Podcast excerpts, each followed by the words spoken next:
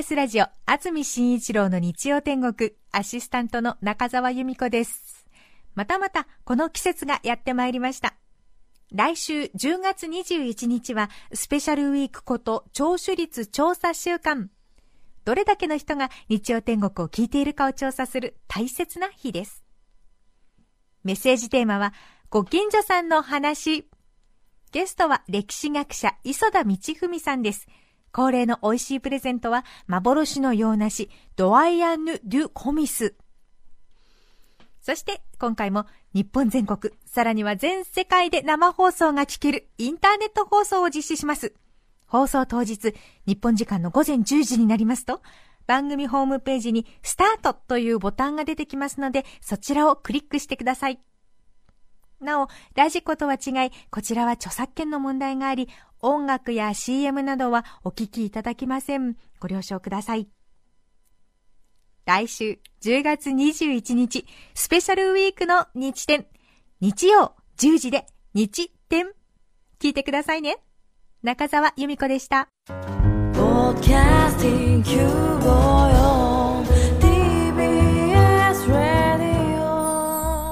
TBS ラジオ、ポッドキャスティングをお聞きの皆さん、こんにちは。安住紳一郎の日曜天国、アシスタントディレクターの刈谷陽子です。日天のポッドキャスティング、今日は267回目です。日曜朝10時からの本放送と合わせて、ぜひお楽しみください。それでは、10月14日放送分、安住紳一郎の日曜天国、番組開始から10時24分までの放送をお聞きください。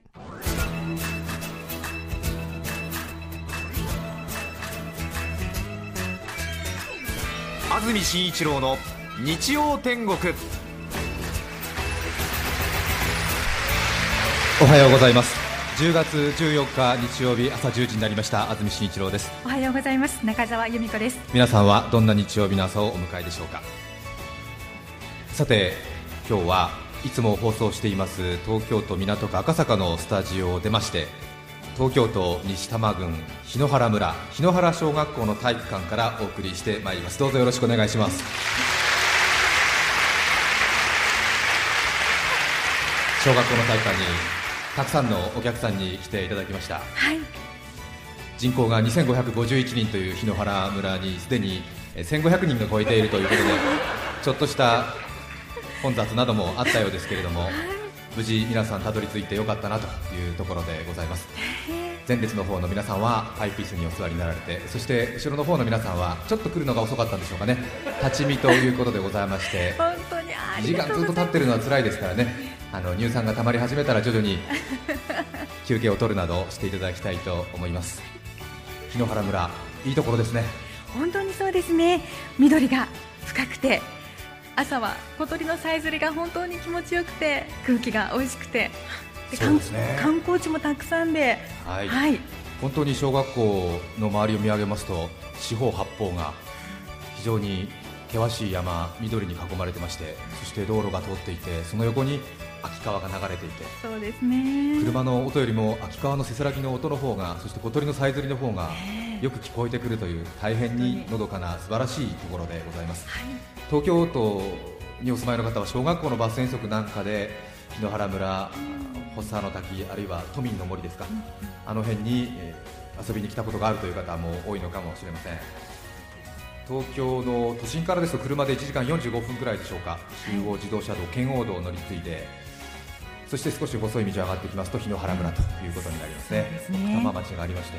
でここの檜原村というのは、まあ、自然がいっぱいということなのかどうかちょっと分かりませんけれども、あのかつていろいろな県が取り合いを行ったというですねそういう歴史がありまして、明治維新直後は山梨県に一度編入されたんですね、でその後は神奈川県に編入されて、そして80年くらい前に東京都に編入されたという、そして今日は日曜天国が独占しちゃったという。大変に素晴らしいところでございます。そして日野原小学校の皆さんにも協力いただきまして副校長先生が朝から俺は雑用係かって言いながらですね もう塩は八方走り回っていただいたりして、えー、本当にありがとうございます、早くに来てくださったと伺ってます。6時とか。そうですね、えー、そしてスタッフは昨日18人体制で檜原村の森越という旅館にお世話になっておりまして、はい。またちょっとあれですねあの集落から離れたところに、まあ、自然豊かということなんですけれどもそこにありまして昨日の夜スタッフが準備作業をしてましたら一人が遭難してしまったというですねあの道を一歩間違えてしまって、ええ宿にたどり着かなかったっていなこともあったようですそうそうそう。はいでもご立派なお家が多いんですね。あのわらぶき屋根だったりはい、昔からの懐かしい感じのお家とかそうですね。はい、すごく心が落ち着きます、そして今日会場前列にはバスツアーの皆さん方ですね。公開放送の特権階級と言われてますけれども。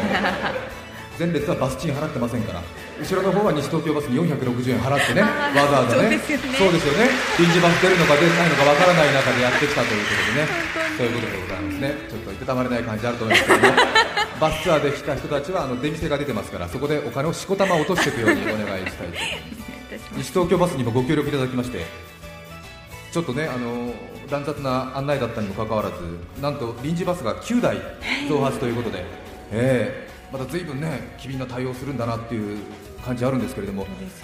気づいてみると五日市の真横に営業所がありますからね。えー臨時バスもすぐに出せるような状態だったということですよね、あの帰りもあのお客さん見込んで、臨時バスの体制整えてますんでね、あの帰りも460円払って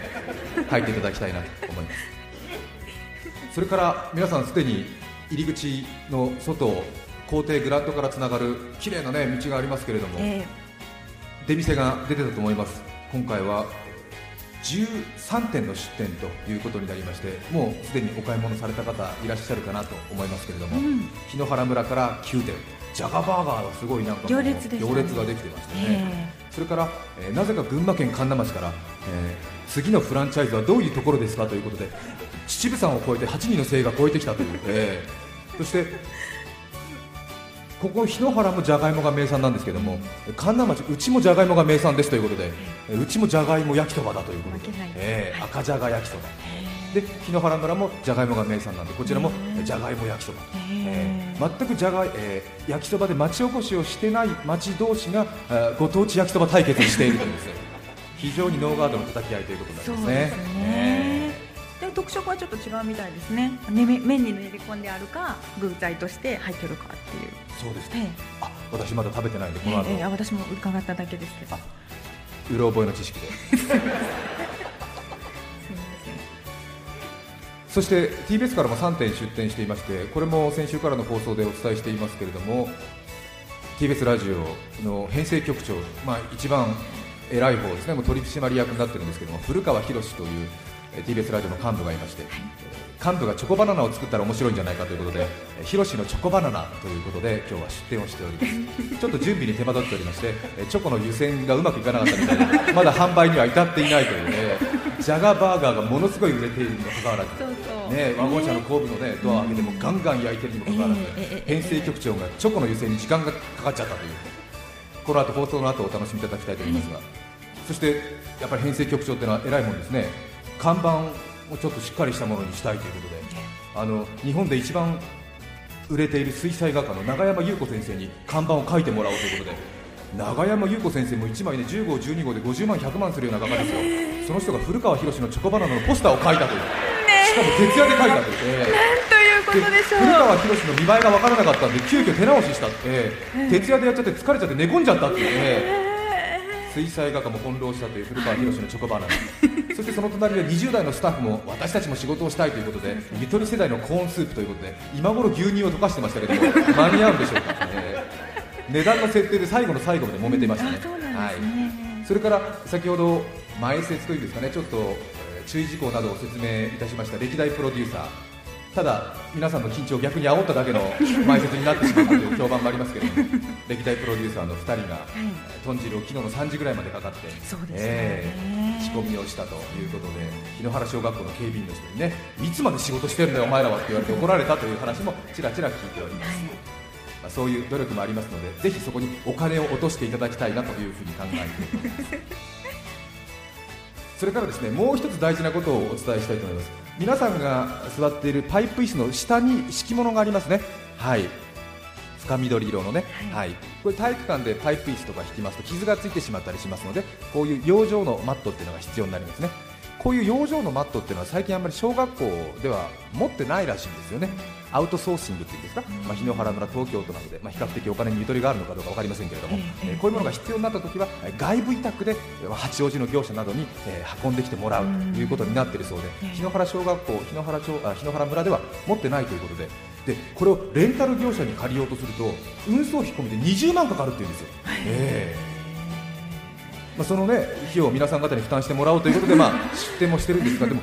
そのちょっとね。20万出せないということになりまして、これは大変なことになったなって言ったらですね困った時はフランチャイズですね、群馬県神流町がですねあうちが持ってますよっていうことで、ええ。じゃあ貸してあげましょうって言ったんですけれども、ええ。ありがとうございます。ええ。ところがですよ、じゃあ群馬県神流町からこれ皆さん結構ね体育館一面引いてますから結構重さあるんですよ。一巻きでね10して一巻きで45キロぐらいあるらしくて10巻きで450キロぐらい超えるんですよ。それじゃあどうやって運ぼうか宅配業者頼んだら宅配業者も運送費で15万取るって言うんですよ。予算ないからどうしよう。ってじゃあスタッフがちょっとね中型の、まあ、車両を借りてで群馬県神流町ですよ、えー遠い遠い遠いと言われた神流町までですよ、えー車で行ってそして秩父山脈を越えて でこちらに運んできてで引くという。でそれを一体誰がやるんだって言ったら意外にスタッフも忙しい忙しいなんて言いましてですね先週の月曜日ちょうど体育の日で休みだったんですけども私が休みだっていうことが分かりましてですねで私がですよ日本レンタカー恵比寿支店で車を借りてですよ。で群馬県神流町まで行きましてでまた鍋焼きうどん屋さんなんかにお邪魔してそしたら90過ぎのおばあちゃんがもうこたつで横たわっちゃってて、ええあらまた来たのなんて言われましてねで借りてそれ運んでで昨日敷いたということなんで軽々しく踏まないでほしいなと思いますよね、ええ。大変なんですよ。でね、神流町からここ、あのー日野原村はあの一度ね東京の方に出て高速道路使ってもいいんじゃないかっていう感じはあるんですけども、やっぱりそこはねちょっと位置関係も把握したいということで神流町から日野原村までちょうど秩父のですね小鹿野町のあたりを越えてこう来るわけなんですけれども、そしたらやっぱ道が細いじゃないですか。で10月10日っていうことでやっぱりレクレーションやってるねね方が多いみたいで、ええお子さん泣いてらっしゃいますけど話が長いことで有名なんで申し訳ございません。申し訳ございません。しばしええご勘弁、そしたらそのあのツーリングですか、関東のねあのやっぱりこう道なりで信号がなくて、こうぐるぐるワインディングロードっていうか、バイクの。バイクのツーリングがあって、はいでこっちはね450キロ積んでますからね、危なくてしょうがないからやっぱり25キロぐらいでドロドロ運転するわけじゃないですか。そしたら後ろからね、まあ、ちょっとしたプレッシャーかかるわけじゃないですか、そしたらこう路側帯に寄せてね、こうハザード出してこう窓開けて先行ってなんて言ってね、ええええ。この峠で一番気を使ってるの俺だよみたいな。ええで一緒になんか行くって言ってくれたなんか21歳のアルバイトの男の子も車の運転免許持ってるんですけどちょっと運転に慣れてないもんですからなんて言って、ええ途中で寝出したりなんかして、ええ。おいおいって思いながら、えほとんど安住さんが運転して。え運転して運んでまいりましたよ、ええ。撤収はやりません、ええ。であの掃除が大変ですからあの皆さんあんまり汚さないように、ええ。でスリッパが綺麗だっていう自信のある方は自分のスリッパで少し拭きながら歩くとかね。それぐらいの気遣いをお願いしたいなというふうに思っておりますそれから日野原小学校、ね、本当に快く会場を提供してくださって協力してくださって総ヒノキ作りのトイレはもうご覧になりましたでしょうか。すごかったですね。もう会場着いたらみんな何よりも先に日野原小学校のトイレに行列しちゃって フェルメール店かみたいな感じでおずおずと並んで素晴らしいですよね。便器と下のタイル以外はもうヒノキのような感じで。私も使わせていただきましたけれども、個室に入りましたか？もう素晴らしいものでございますね。なんとなくちょっとした小金持ちが自分家にサウナを作っちゃったみたいな小型のちっちゃなちっちゃなサウナに入ったような感じのヒノキの香りがねプーンといたしまして、えちょっと小さいものですから日野原小学校の1階のトイレもお借りできるということで1階のトイレもお使いになってみてはいかがでしょうか、そしてヒノキ作りなのはトイレだけじゃなかったんですね。もうそう校舎全体がヒノキ作りになってまして。ー教室が素晴らしいですね。すですね、はい。インフルエンザも流行らないというふうに聞きました。そうですか、うん。ヒノキの殺菌効果で。すあら。またうろ覚えの。いやこれは確かですよ、ね伺いましたさて今日は皆さんと私たち日曜天国と最も相性のいい日野原村からお届けするということで日野原村の良さも皆さん実感していただきたいと思います。事の経緯はもともと年末に行っていますリスナー確認調査。関東にあります400を超える市区町村で最もメッセージを送ってくださった割合の高い市区町村から公開放送するということで毎年お届けしていますけれども。冷静に考えますと檜原村からいただいたメールは2通だったんですね、えー、ただあの人口が2551人ですから、えー、発する係数を出してみると一番割合が高いということで、えー、松戸なんかも頑張ってるんですが松戸なんかは150通出さないと届かないということで、えー、そして檜原村からメールをくださったお二人の方とはまだ会津じまいということで ね、はい、もしかしたらこの中にいらっしゃるのかなというふうに思います、それから、えー、バスツアーですね。1号車、2号車、3号車に分かれてお乗りいただいたということでございますただ1人、えー、遅刻をした方がいらっしゃるそうですね、えー、はい。2号車の方で1人ね、えー、遅れてしまったということで自力で西東京バスで駆けつけたということでございますけれども、えー、深く反省を促します。はい、そしてちょっと外の様子も気になると思うんですよね、出店バザーの様子どうでしょうか、楠葉岡島両リポーターがいます、楠葉さん、岡島さん、様子伝えてください。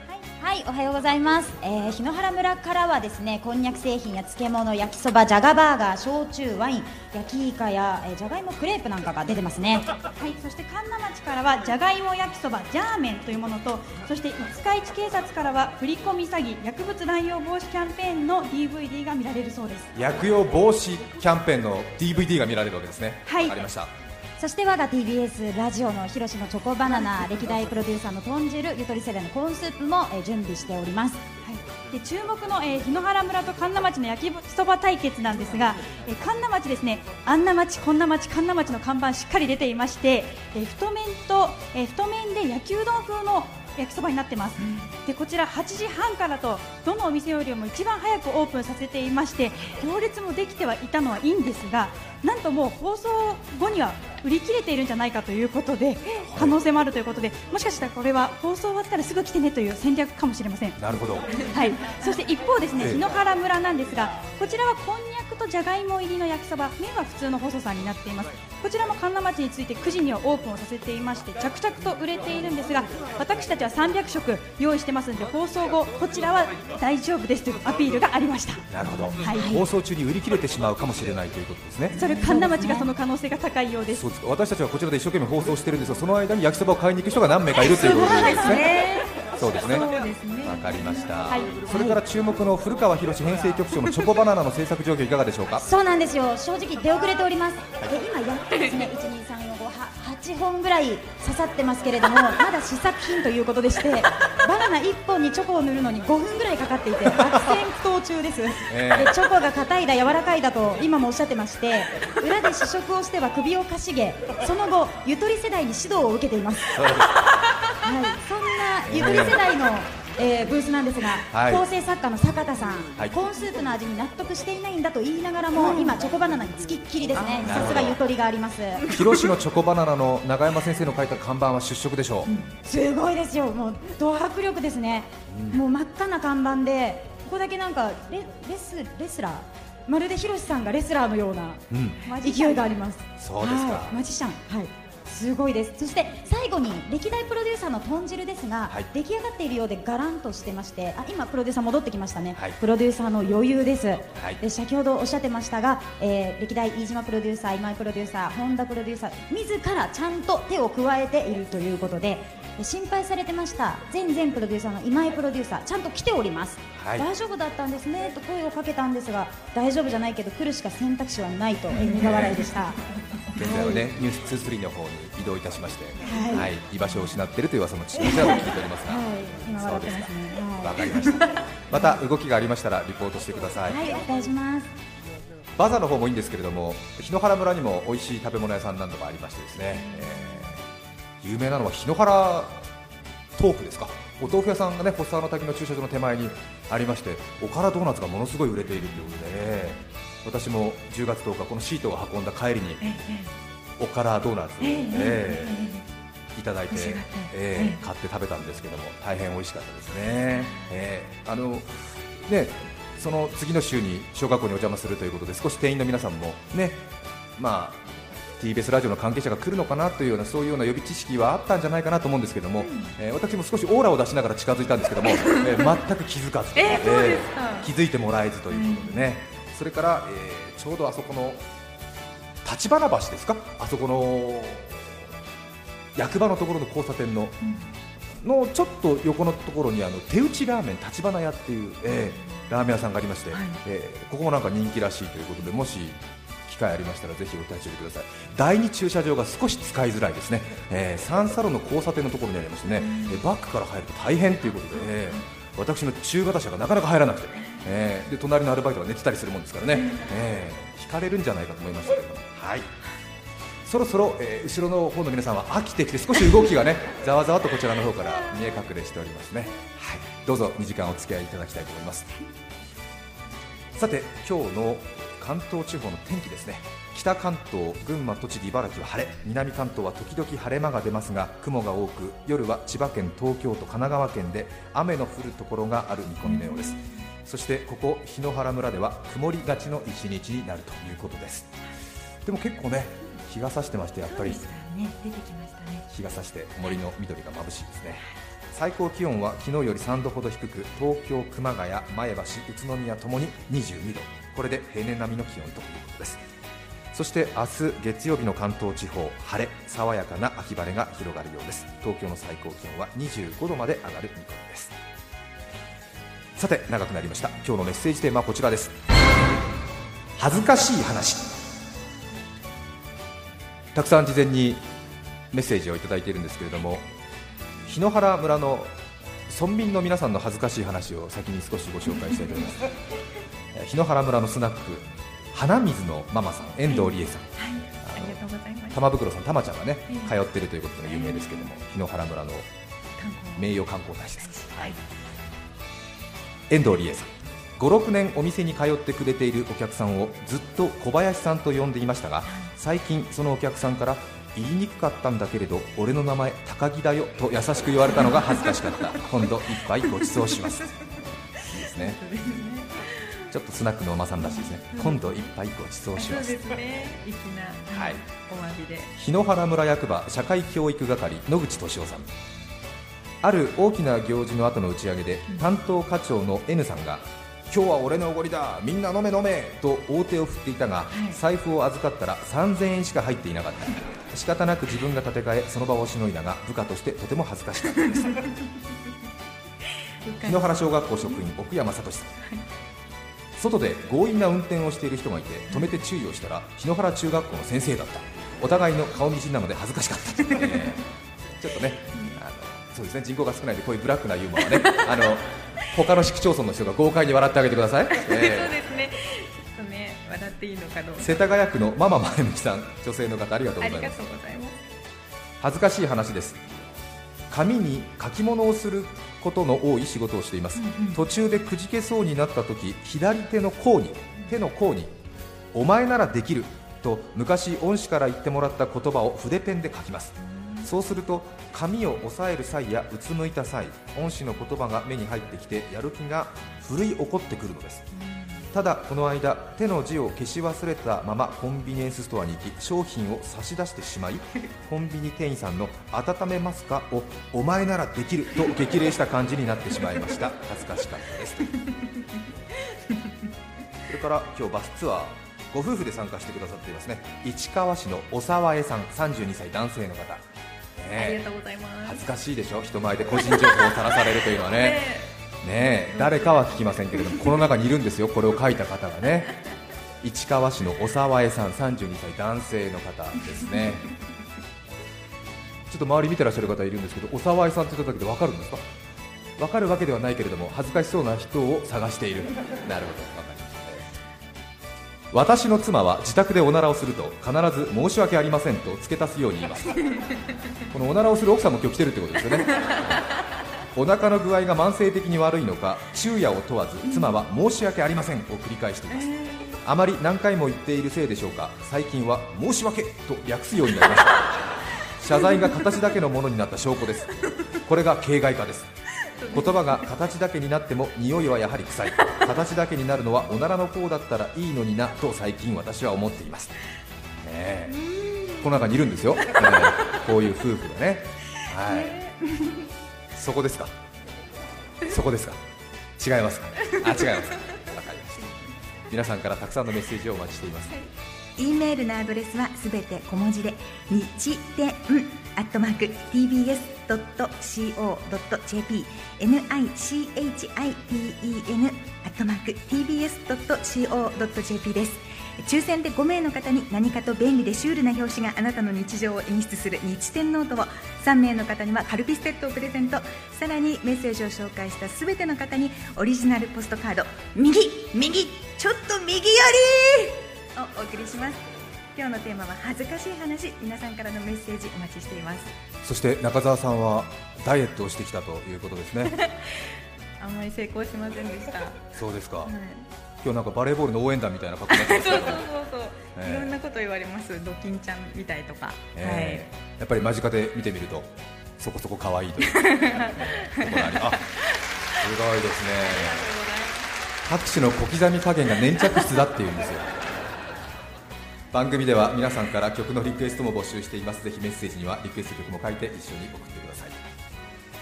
それでは今日の1曲目茨城県利根町のナボさん。この方は今日3号車に乗車したということです。リクエストをいただいています。斉藤由貴さんで悲しみよこんにちは。今日は檜原村からの公開生放送です。どうぞお楽しみに。10月14日放送分安住紳一郎の日曜天国。10時24分までをお聞きいただきました。著作権使用許諾申請をしていないためリクエスト曲は配信できません。それでは今日はこの辺で失礼します。安住紳一郎のポッドキャスト天国。今日は檜原村から生放送。秋を堪能しました。スポーツの秋食欲の秋芸術の秋八代秋松原千秋栗山千秋向井千秋秋竹城。954さて来週10月21日の安住紳一郎の日曜天国。メッセージテーマはご近所さんの話。ゲストは歴史学者磯田道文さんです。それでは来週も日曜朝10時 TBS ラジオ954でお会いしましょう。さようなら。安住紳一郎の「ポッドキャスト天国」これはあくまで試供品皆まで語れぬポッドキャスト。ぜひ本放送を聞きなされ。TBS ラジオ954